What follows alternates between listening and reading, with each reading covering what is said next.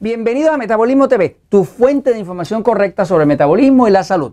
Medicamentos que causan diabetes. Yo soy Frank Suárez, especialista en obesidad y metabolismo. Quiero compartir contigo una información que me acaba de llegar que te explica por qué hay medicamentos o cuáles son los medicamentos que más diabetes causan. A veces tenemos una condición de salud, nos dan un medicamento para ello y muchas veces después la persona termina con diabetes y no sabe ni de dónde salió la diabetes. En el momento que llega la diabetes, pues el médico te va a decir que eso es hereditario, que esto es lo otro, pero no es hereditario nada. Es simple y sencillamente que el medicamento que te dieron te causa la diabetes. Y esta información te la paso porque es importante que la sepas para que te protejas tú y los seres queridos tuyos. ¿no? Vamos a ver los cuatro medicamentos que más se ha comprobado que causan diabetes.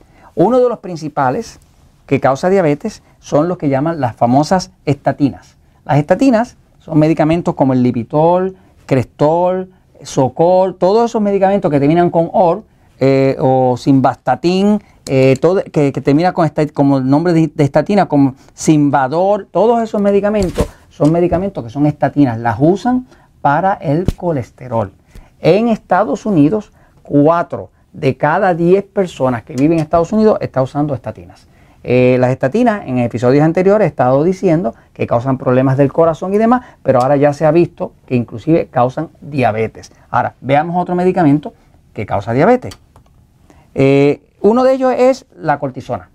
Eh, la cortisona se usa mucho cuando hay inflamación. Cuando hay una inflamación severa, hay una infección que no cede, hay este, inflamación en las coyunturas o inclusive es una artritis muy avanzada, se usa la cortisona. El problema de la cortisona es que mientras más se usa, más riesgo entra la persona de diabetes. Hay muchas personas que después de un evento de usar cortisona terminaron con diabetes.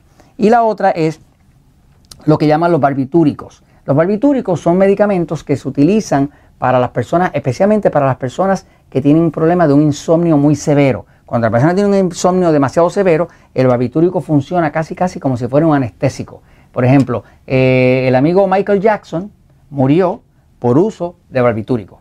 Este, los barbitúricos básicamente se usan para cuando hay eh, un insomnio tan severo. que ¿Qué es el insomnio ese severo? Es solamente un sistema nervioso completamente fuera de control. Es algo que la persona puede mejorar si sigue las recomendaciones que estamos dando en Metabolismo TV sobre cómo tranquilizar el sistema nervioso. Eh, uno de los más conocidos eh, por si conoces a alguien que lo está usando o que se lo están recomendando, es lo que llaman el fenobarbital. ¿no? Eh, debe evitarse porque hay una alta incidencia de diabetes después de utilizar eso.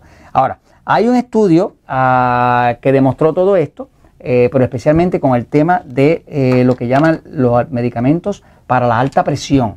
Los medicamentos para la alta presión, especialmente los que llaman bloqueadores beta, son medicamentos que bloquean la función de un receptor que tiene las células que se llama el beta adrenergic. Eh, el beta ah, es, el receptor de la adrenalina. La adrenalina es la que, que, nos excita y que nos sube la presión.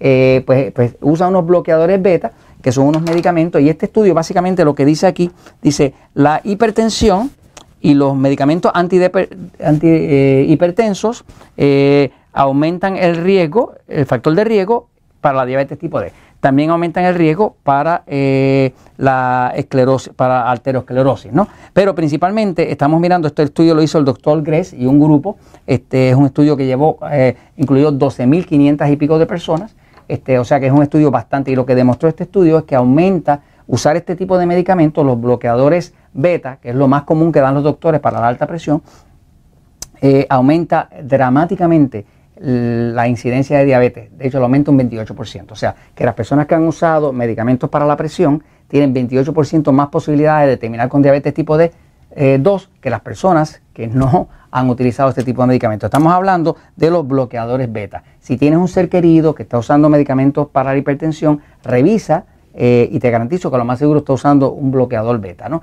Claro, para la hipertensión lo mejor es adelgazar, para la hipertensión lo mejor es reducir los alimentos tipo E, estos alimentos así eh, tipo E, que son los que producen mucha insulina, la insulina obliga al cuerpo a retener el sodio. Así que toda persona que quiera adelgazar, aunque sea delgado, tiene que reducir los alimentos tipo E. Pan, pasta, harina, arroz, plátano, papa, tubérculos, cereales, dulces, azúcar, ese tipo de cosas. Ese tipo de alimento obliga al cuerpo a producir insulina. Cuando hay mucha insulina, y eso está en los libros de medicina, los riñones retienen el sodio. Cuando retiene el sodio, pues sube la presión. Así que cualquier persona que quiera adelgazar necesita pues, usar magnesio, arreglar su dieta, usar potasio y hacer las cosas necesarias para poder bajar la presión de forma natural sin necesidad de tanto medicamento. La experiencia mía ha sido que cuando las personas hacen lo que estamos recomendando, tengo miles de casos de personas que hoy en día ya no usan medicamentos para alta presión, ninguno. O sea que la presión les regresa a normal.